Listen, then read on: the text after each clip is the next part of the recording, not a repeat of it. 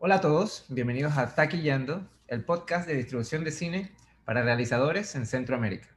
Les saluda César Garrido desde Ciudad de Panamá. Y bueno, iniciamos el episodio con un tono más esperanzador, gracias a, los recientes avances de de las vacunas para combatir el coronavirus. Esperamos que esto los motive a seguir el camino con sus proyectos. Y en este episodio vamos a enfocarnos en el terreno de los cortometrajes. Y estoy especialmente contento porque por primera vez tengo una invitada de Panamá. Finalmente tengo a alguien de Panamá.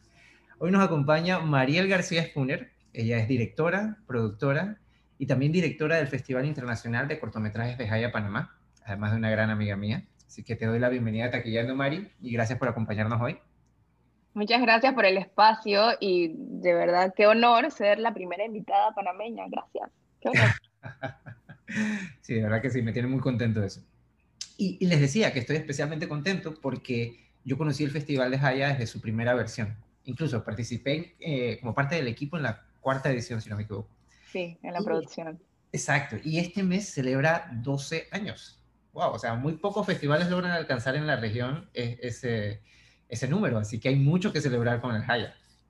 De verdad que sí. Eh, ahora que lo mencionas, son dos ediciones, pero realmente creo que son 14 años de gestión con este proyecto de gestión cultural o gestión cinematográfica, como lo quieran llamar, eh, por dos ediciones que no pudimos presentar, pero bueno, son 14 años de trabajo continuo eh, tratando de, acercar el cine, el cine posible a nuestro país y a todo Centroamérica, y bueno, en esta versión que venimos más internacional que nunca por el tema de la pandemia y nos toca, que nos toca hacer el festival de manera virtual, y nos ha permitido también pues tener mucho más alcance. Yo creo que es algo muy, muy positivo que, podemos conversar también.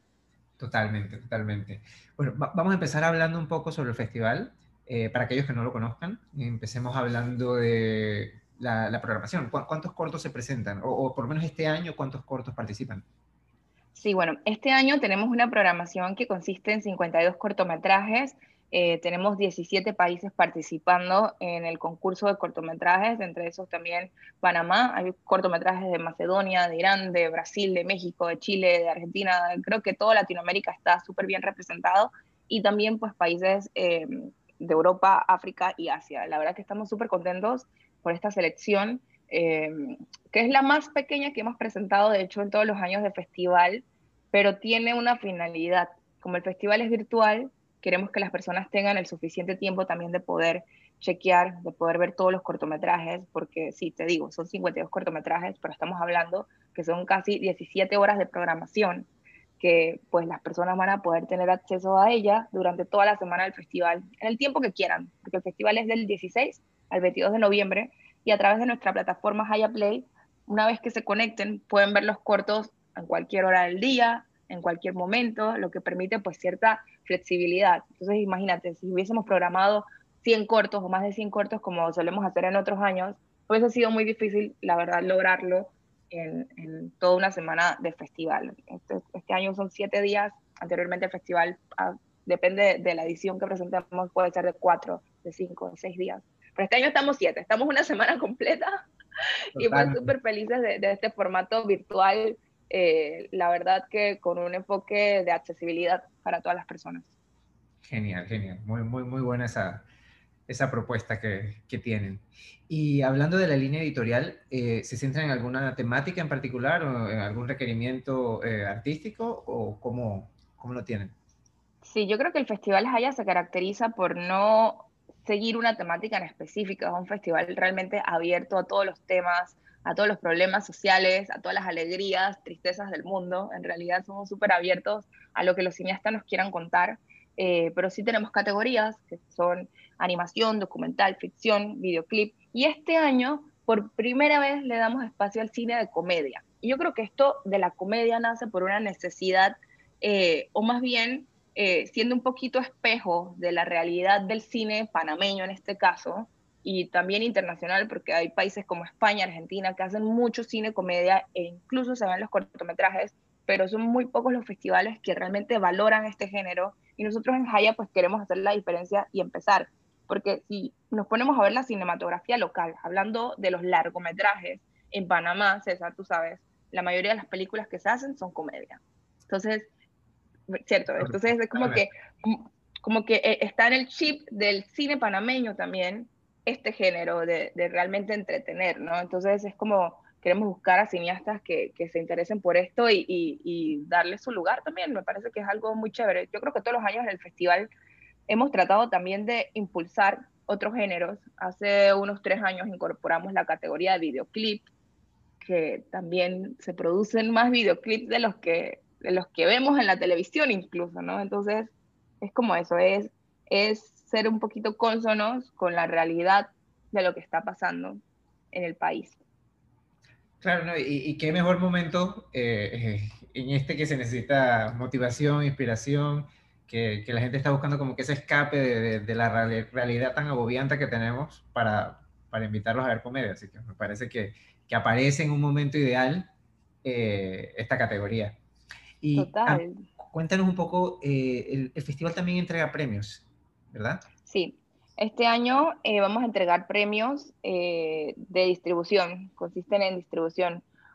a ver, yo creo que todos los años los festivales se reinventan y ofrecen lo que pueden. Este año, este año es pues muy particular y queremos valorar más que todos los cortometrajes locales. Todos los eh, ganadores se llevan estatuillas del festival que son realizadas por una artista panameña que se llama Angie Trejain Sin. Lleva ya creo que tres versiones del festival colaborando con nosotros. Y pues aparte, los cortometrajes ganadores de la categoría Mejor Cortometraje Nacional y el premio Nuevos Directores se van a llevar premios en distribución de sus cortometrajes, de sus obras, eh, gracias a la distribuidora internacional Selected Films. Entonces estamos súper contentos, sí, estamos súper contentos porque conocemos también el trabajo de esta distribuidora y sabemos que, que tratan realmente de mover los cortometrajes y yo creo que no hay mejor premio que eso, porque imagina si damos cámaras, si damos dinero, es como no realmente no, no, no te va a ayudar más con el trabajo que presentaste en el festival. Entonces, creemos muy importante, creo que es muy importante el intercambio que se produzca en los festivales y como en otros años también hemos dado premios a los cineastas de, de llevarlos a otros festivales de cine, hemos enviado eh, participantes ganadores a Londres, hemos enviado a Argentina, hemos enviado a Miami, a Honduras, y este año no se puede hacer. Entonces, creemos mucho en este premio de distribución y creo que va a ser de gran ayuda para las obras que resulten ganadoras.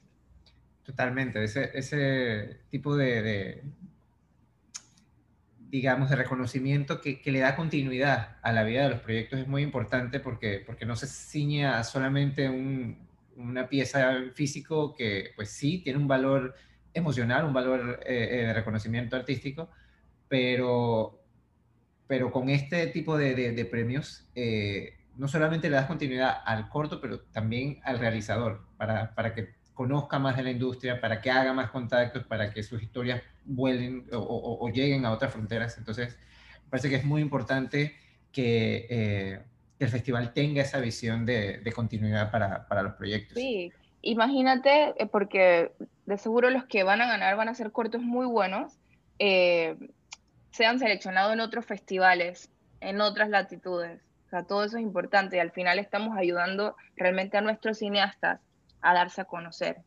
Y creo que eso es el mejor regalo que, que podemos dar como festival. Claro que sí, claro que sí. Y bueno, como, como ha sido la, la constante en todos los festivales este año. Eh, Haya nos ha quedado atrás y ha sacado su plataforma virtual. Cuéntanos un poquito, preséntanos esa plataforma a, todos los que estamos. Sí, bueno, eh, empezó la pandemia, nos agarró en plena convocatoria de festival. Nuestro festival se tenía que celebrar en julio eh, y de repente quedamos como en un mar de, de, dudas, de incertidumbres. Y rápidamente en abril activamos eh, Haya Connect, que consiste en clases semanales de diferentes temáticas del cine. Tú, César, pues lo conoces bien, ya nos acompañaste también como docente. Eh, y estuvo muy, muy, muy bueno, la verdad, el programa. Eh, abarcamos desde dirección, producción, distribución, guion de cine y otros oficios como script, ¿no? Entonces, eh, creemos mucho en este gran paso de la virtualidad y también hemos visto que otros emprendimientos realmente como que se afiliaron mucho al tema del e-commerce. Entonces, como todo esto digital eh, es mucha información, de repente caímos en cuenta que, bueno, teníamos que hacer el festival de manera virtual. ¿Y cómo se hace un festival virtual? Pues hay de muchas maneras. Pero como ya teníamos el proyecto de Haya Connect, que es más bien una comunidad, el festival, o más bien te lo cuento desde el inicio, el festival migró de tener una página web que se llamaba festivalhaya.com a ser hayaconnect.com, creyendo en que somos ahora una comunidad que ofrece diferentes cosas en el año, no solo esperando que suceda el festival. Entonces, por eso alimentamos mucho todo este programa de formación académico en la que participaron más de 2.000 personas de todo Iberoamérica. Entonces, es increíble hasta dónde puede llegar eh, el festival, o sea, la dimensión es muy, muy, muy amplia. Y bueno, siguiendo esto, dijimos, viene el festival virtual, ¿por qué no hacemos nuestra propia plataforma, nuestra propia experiencia, llamémoslo así, donde las personas puedan entrar a la web y ahí tienen todo, todo el programa del festival, o sea, es súper simple. Entonces, ese es el concepto, se llama Haya Play, entran a hayaconnect.com, buscan la sección nuevamente Haya Play y se conectan de una vez al festival. Eh, está, es como Netflix. Yo cuando hablo de Haya Play, para que lo entiendan bien, es como un Netflix de cortometrajes eh, y en este caso el festival. Y bueno, nuestra aspiración es que también podamos seguir un poquito más y el otro año en algún momento programar otro contenido, sabes, que no necesariamente tengamos que esperar el festival para que las personas puedan tener acceso a, cortometrajes. Y, ¿por qué no? Capaz a futuro también a, un largo, no, no, lo sabemos todavía. Sí, eso era algo que, que, te iba a consultar. Si además del programa que, que tiene el festival para este año, tenían pensado de repente agregar cortos de ediciones pasadas o, agregar otras secciones en donde también se suba eh, eh, contenido que no necesariamente esté en el programa. Me parece interesante eso porque estás dándole, ¿sabes?, opciones a, a, todos los que hacen cine para, para que sus, sus eh, historias tengan una ventana en donde ser expuestas. Así que ese, esa labor es, es muy importante para, todos, no solamente en esta temporada, sino eh, a lo largo del año, como tú, tú bien lo dices. Y siguiendo en ese espíritu de, educativo, formativo que, con el que inició la plataforma de Haya Connect, hay una muy buena noticia eh, que tiene el Festival de Haya para su edición número 12. Y es que este año regresa el Panama Film Lab, que es su laboratorio de desarrollo de, proyectos, que para ponerlos un poco en contexto, ha participado decenas de proyectos y uno de esos ha sido El despertar de las hormigas, que es una película tica, que el año pasado incluso llegó a estar nominada a los premios Goya, la primera película centroamericana que llegó a participar en los premios Goya y pasó por este laboratorio. Entonces, eh, tiene una relevancia ah, bestial para, para, todos los cineastas, para, para, la región como tal. Cuéntanos un poco más sobre, sobre el Film Lab y eh, qué trae este año, cómo se puede participar, Sí, bueno, estamos súper contentos de retomar este proyecto. La verdad que estamos, eh, creo que tres años ahí peleando, luchando, más, peleando es una mala palabra, luchando, ¿no? Para que se pudiera realizar. Eh, y bueno, este año recibimos pues la aprobación del, del nuevo Ministerio de Cultura a través de la Dirección Nacional de Cine de Panamá, de que contábamos con algo de apoyo para realizar este proyecto y dijimos, bueno, eh, lo hacemos virtual, pero hay que hacerlo, hay que hacerlo y pensamos que es muy importante. Y también todo tiene un porqué, yo creo, porque, sabes, este año pienso yo, y esto es una cosa muy personal, que con todo lo que pasó en la pandemia, muchas personas tuvieron más tiempo para escribir, para reflexionar, para terminar proyectos, para empezar proyectos, ¿no? Entonces, de verdad que yo pienso que hay muchos nuevos proyectos desarrollándose. Entonces, creemos que ahí entra muy bien el Panama Film Lab. Es un laboratorio para proyectos ópera prima, eh, ópera prima del director, el productor ya puede haber tenido proyectos antes y que busca más que todo asesorar esos proyectos que están empezando a gestarse. Es como, hay muchos cineastas que, bueno, se vuelven cineastas o muchos productores, directores que vienen de escuela de televisión, sabes, que de repente no se han formado propiamente en cine, pero tienen un proyecto increíble o lo han, han aprendido cosas del oficio de cine en la calle, a través de talleres, a través de enseñanza offline, decimos así, pues en rodaje, en la cancha, pero no tienen, sí, sí, totalmente empírico, pero no tienen eh, o no conocen bien la ruta que hay que seguir cuando uno tiene un proyecto empezando en desarrollo. Entonces, el Panama Film Lab busca asesorar estos proyectos en guion, en producción. Este año hacemos más fuerte en guion, en producción, Em, y pues también tocar otros temas como distribución, como todo el tema legal de la propiedad intelectual, que es tan importante, saber de contratos cuando uno empieza en cine em, y tener todo el panorama claro. Y yo creo que después de salir de un Panama Film Lab, los proyectos y sus gestores pues van a tener de verdad una idea clara de qué ruta seguir. Esto es muy importante, sobre todo en Panamá. Entonces, este año hacemos más énfasis en proyectos panameños y tenemos cuatro proyectos invitados internacionales. No hicimos convocatoria internacional, pero eh, teníamos una deuda, yo creo, del último proyecto Panama Film Lab que no pudimos realizar. Eh, y pues hicimos pues la invitación a todos los proyectos que habían hecho su aplicación, que ya estaban escogidos que no pudieron venir a Panamá en ese momento al festival en físico eh, y los que estaban en la fase todavía de desarrollo son los cuatro que escogimos. Afortunadamente, el resto, que eran creo que 10 proyectos internacionales, los otros seis ya están en una etapa mucho más avanzada. No necesitaron Panamá Film Lab para avanzar y pues es genial saber esto también, ¿no? Como cómo los proyectos van eh, evolucionando y ya no necesitan un laboratorio, simplemente están ya esperando o que le desembolsen dinero para rodar o completando pues su, su esquema de financiamiento. Entonces, conocer todo esto creo que, que, es muy, muy, muy bueno. Claro que sí, definitivamente. Y bueno, eh, eh, hablando de esa evolución, Mari, en estos 12 años que has estado eh, vistiéndote de corto, ese eslogan siempre me gustó, vístete de corto, siempre fue muy, muy pegajoso. ¿Qué, puedes decirnos sobre la evolución del cine en nuestra región? O sea, ¿cómo ves el cine centroamericano hoy día? Y también como, como cineasta que eres, eh, ¿cómo ves eh, eh, las oportunidades que hay para el cine en diferentes ventanas, tanto en plataformas, tanto en cines? ¿Qué, qué, qué opinión tienes al respecto? Sí, bueno, yo estoy de hecho súper contenta de, de todo lo que ha pasado en los últimos años con el cine. Te puedo hablar en el caso de Panamá, eh, creo que fue en el año 2012 que el cine en Panamá tomó un paso más eh, o, o, cambió desde el estreno de esa película llamada Chance de Abner Benaim. Fue como que la primera película panameña que se fue realmente a una sala comercial de cine, que hizo taquilla, que hizo festivales. Yo creo que esa película pues abrió mucho la mente de todos los que venimos detrás intentando pues hacer lo mismo. La verdad que del 2012 hasta acá ya han pasado muchísimas películas, hay muchos más proyectos, hay una evolución también en la manera de contar historias, hay muchos nuevos cineastas que nos hemos ido a estudiar afuera y hemos regresado con la intención de pues seguir aportando a la cinematografía de mi país, de Panamá. Entonces es como que de verdad un gran momento porque también hemos recibido mucho apoyo, o sea, tenemos el fondo de cine, yo creo que eso es una bendición, que hay otros países que no cuentan con eso, no cuentan con un apoyo tan grande como el que nosotros hemos tenido.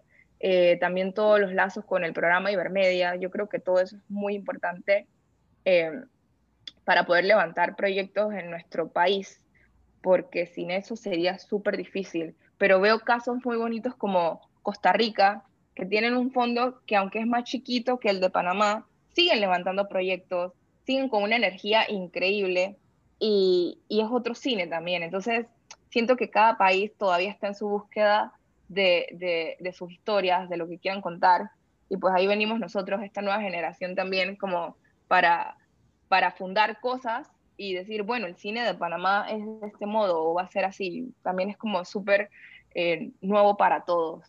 Eh, hablar como que, bueno, cómo va a ser la cinematografía de un país y tal. Hay muchas historias que contar, hay muchas cosas, pero siento realmente es esa que hay una evolución en todos los países. Nos vamos a Guatemala, tenemos las películas de Jairo Bustamante, que de hecho es uno de los cineastas más reconocidos del mundo o de Latinoamérica en el mundo por Itzcanul y todos los premios que se hizo. Entonces, la verdad que creo que hay gente muy sobresaliente. Eh, y eso es muy lindo, es muy, muy, muy lindo. Y, y, está chévere ver también qué cosas funcionan en otros países y entender también el tipo de, de, proyectos en los que uno se quiere meter y, y, cuáles son las dimensiones que, que pueda lograr. Claro, y, en ese aspecto internacional, otra, otra cosa que, que también me, me parece bonita y me parece interesante es que, por ejemplo, siempre, siempre se habla del concepto de coproducción desde el punto de vista de los realizadores, aquellos que están empezando con sus proyectos o que están en una etapa avanzada y están buscando colaboración para hacer películas. Pero del otro lado, digamos, de un lado más de industria, también veo muchas colaboraciones entre festivales, entre organizaciones. Tú misma nos comentabas que tienes, que has logrado llevar desde el Haya cortos a otros festivales esa, ese intercambio, esa relación que se ha ido desarrollando, eh, ¿cómo, ¿cómo, te parece a ti que ha fluido? O sea, ¿ha, sido algo con tropezones? ¿Ha sido algo mucho más eh, eh, expedito, más fluido? ¿Cómo, lo has visto tú? Sí, bueno, la verdad que yo creo que todo depende también de las conexiones que uno tenga y uno se haga a lo, a lo largo de esta carrera en gestión cultural. Si nos está escuchando alguien que lleva festivales o está planeando pues organizar una muestra, un festival o algo, es muy importante salir, darse a conocer, asistir a festivales, buscar programación, eh, buscar programación relacionada con lo que tú quieras hacer con, tu, con tu evento. O sea, tú sabes bien, César, que nos hemos encontrado en muchos festivales eh, y yo siempre me pierdo también en la parte de, buscar los cortos, de buscar las cosas, porque al final es, es, también mi área lo que manejo dentro del proyecto del Festival Haya siento que las relaciones siempre son muy positivas, se logran muchas alianzas con festivales. en nuestro caso hemos logrado alianzas muy bonitas em, que se renuevan todos los años, depende también de la energía del festival, de lo que busca el festival ese momento. Como te dije al inicio, hay veces que el festival dice, ah, bueno, este año vamos a dar un premio en efectivo, en metálico, ah, bueno, este año vamos a dar un premio en viaje. Entonces es como que las cosas van cambiando y uno va buscando también dentro de su programación cómo encaja un país en específico. Digamos, el otro año yo quiero hacer una programación con cortos colombianos, ¿sabes? Es como, bueno, país invitado Colombia, entonces hay que hablarse con la embajada en Colombia, se busca un festival en Colombia, de hecho lo hemos hecho eh, con el Festival Bogotá de Colombia, que también llevamos ahora que me acuerdo a, un ganador a, ese festival que es muy grande en Bogotá. Eh, y creo que todo, todo funciona bien. Y les tengo que contar que hoy en día existen alianzas, existen redes de festivales de cine. De hecho, el Festival Haya pertenece a dos redes. Una que se llama Red Iberoamericana de Festivales de Cine, donde están creo que más de 125 festivales de cine en el mundo de cortometrajes y de largometrajes. Y también pertenecemos, y también pertenecemos a una red local eh, que es la red de festivales de cine de Panamá, donde están hasta ahorita 13 festivales de, de cine inscritos. Eh, y la verdad es que eh, eh, es muy bien, está perfecto porque podemos todos comunicarnos, dialogar sobre las necesidades, cómo nos echamos la mano, más en este año pandémico que a todos como productores de festivales nos ha tocado de verdad sufrir un poquito. Exacto, sí, sí, sí. No, y por eso decía lo de los tropezones, porque no es tanto que haya alguna rivalidad, digamos, sin embargo, la gente a veces puede pensar que, pues, hay algún tipo de distanciamiento entre festivales y que no están eh, eh, vinculados, pero cuando uno empieza a hacer la exploración se da cuenta cuánto intercambian de información y, eso es muy importante porque eso también influye en que un corto o, una película en general pueda entrar en otros espacios, porque al estar en comunicación se comparten los contenidos. Entonces, eso es muy importante que, quienes escuchan eh, lo tomen en cuenta. Los festivales están conectados, están siempre en comunicación y, el Haya pues es uno de esos festivales que está allí. Y también todos los festivales prestamos atención a las programaciones de otros festivales. Entonces, eso es muy interesante porque la persona que trabaja como figura de programación o pertenece a un equipo de programación de un festival, siempre va a estar pendiente de todo lo que se programa en cualquier otro festival. Entonces eh, es interesante, por eso eh, lo del tema de la distribución también, ¿no? Porque una vez que te seleccionan en un festival, si a alguien le gusta tu proyecto, créeme que te puede hacer a futuro la invitación para participar, si es un festival más o menos que busca eh, esos temas, ¿no? Claro, va, desencadenando una serie de oportunidades y es bonito porque en estos tiempos, bueno, en estos tiempos no, siempre eso es muy esperanzador para, para, quienes están empezando o para quienes ya tienen experiencia. Así que eh, muy bueno eso. muchas gracias por ese dato porque me parece que, que, es muy importante que la gente lo tome en cuenta. Y bueno, para cerrar, como ya es costumbre, eh, tenemos nuestro segmento ¿Por qué nadie me dijo? Entonces, nos, gusta, nos, gustaría saber de ti, Mari, ¿cuál ha sido la mejor lección que has aprendido o el consejo más valioso que alguien te haya dado eh, como cineasta que pudieses compartir con el resto de la audiencia? ¿Bueno o malo? el que que les va a ayudar más. A veces el, malo ayuda más porque es una lección que, permite que, no cometas errores o, que estés preparado para cualquier tipo de errores. Bueno, no sé, yo estudié en Barcelona y mi escuela de cine es la SCAC. Eh, y, fue dura, la SCAC fue súper dura emocionalmente hablando porque nos tocaba todas las semanas presentar un proyecto, un guion. O sea, todos los lunes era lunes de hacer pitch. Y nos tocaba presentar el corto que íbamos a rodar semanas después, ¿no? Entonces, eh, y de hecho, todas las semanas había que presentar algo. Aunque no fueras a rodar, es como tienes que escribirte un guion y tienes que presentarlo. Y me causa mucho la atención de que los profesores eran siempre súper, súper top. Eh, y te decían las cosas en la cara, ¿no? Entonces, eh, yo creo que uno de los consejos que va a dar, porque va a dar dos, es que de verdad tienen que estar abiertos a recibir siempre consejos o recomendaciones. Si están todavía estudiando o si están en el mundo profesional, creo que es muy importante dar acceso a, las personas, a lo que ustedes quieran eh, escribir, dirigir, producir. ¿Por qué? Porque es muy bueno recibir feedback porque a veces uno en calidad de artista escribe cosas y se imagina cosas y piensa que tiene el super proyecto, pero cuando lo cuentas, de repente no causa el efecto en la gente que tú esperas que tenga.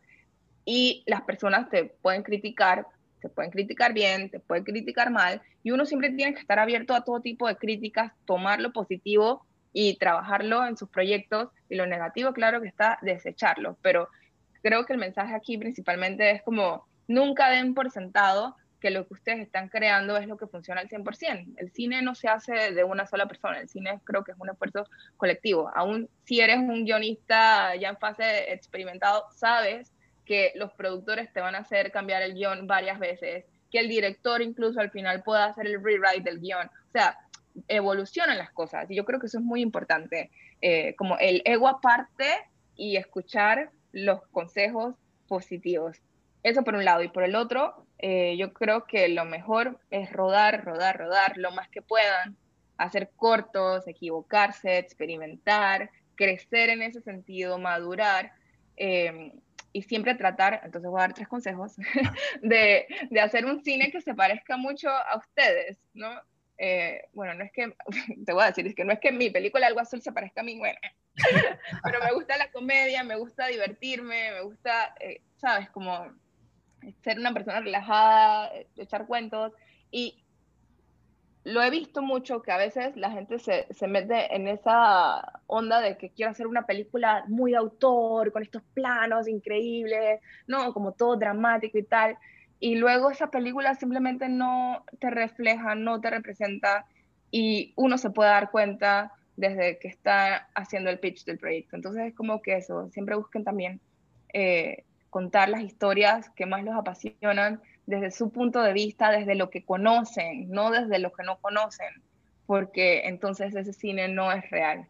Entonces, esos consejitos son los que dejo el día de hoy. Buena suerte, recibimos tres, así que... Tres consejos, tres por uno. Totalmente, buen combo.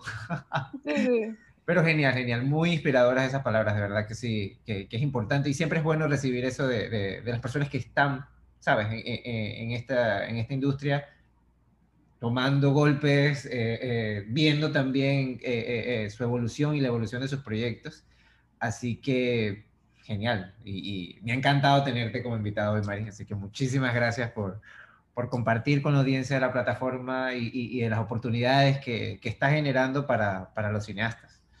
Así que eh, el espacio es todo tuyo para que invites a la audiencia a conocer más sobre la plataforma, sobre el festival, recuérdales las fechas, a dónde pueden contactar. Muchas gracias. Bueno, sí, el festival empieza, el lunes 16 y se acaba el 22 de noviembre. Vamos a estar una semana completa con cortometrajes. Eh, hay videoclips también en la plataforma. Entren ya a hayaconnect.com y allí buscan la sección que dice Haya Play y se suscriben. La entrada solo cuesta, la entrada, la, la membresía, digamos, la cuesta solo 5 balboas, 5 dólares panameños, 5 eh, dólares americanos, son 5 balboas panameños. y lo bueno es que van a poder disfrutar de 52 cortometrajes de 17 países, sin límite de tiempo, los pueden repetir cuantas veces quieran en esa semana. Son casi 17 horas de, de contenido, o sea, 17 horas de programación. Pueden verlos desde su teléfono, desde su tablet, desde su computadora, o sea, más fácil no la van a tener. Y lo pueden ver en toda Latinoamérica y en España. Entonces, es un festival que, que este año virtualmente ha crecido en, en temas de programación y pues estamos súper contentos, así que no se lo pierdan. Los esperamos. Súper, súper, súper. Y bueno, eh, cerramos así un episodio más. Les damos las gracias a todos por su tiempo. Esperamos que hayan disfrutado esta entrevista, tanto como nosotros. Y los invitamos a que mantengan ese espíritu y esa motivación para seguir creando, para seguir llevando sus proyectos más, adelante, o sea, cruzando fronteras. Y bueno, los esperamos en el próximo episodio de Taquillando, el podcast de distribución de cine para realizadores en Centroamérica. Hasta la próxima.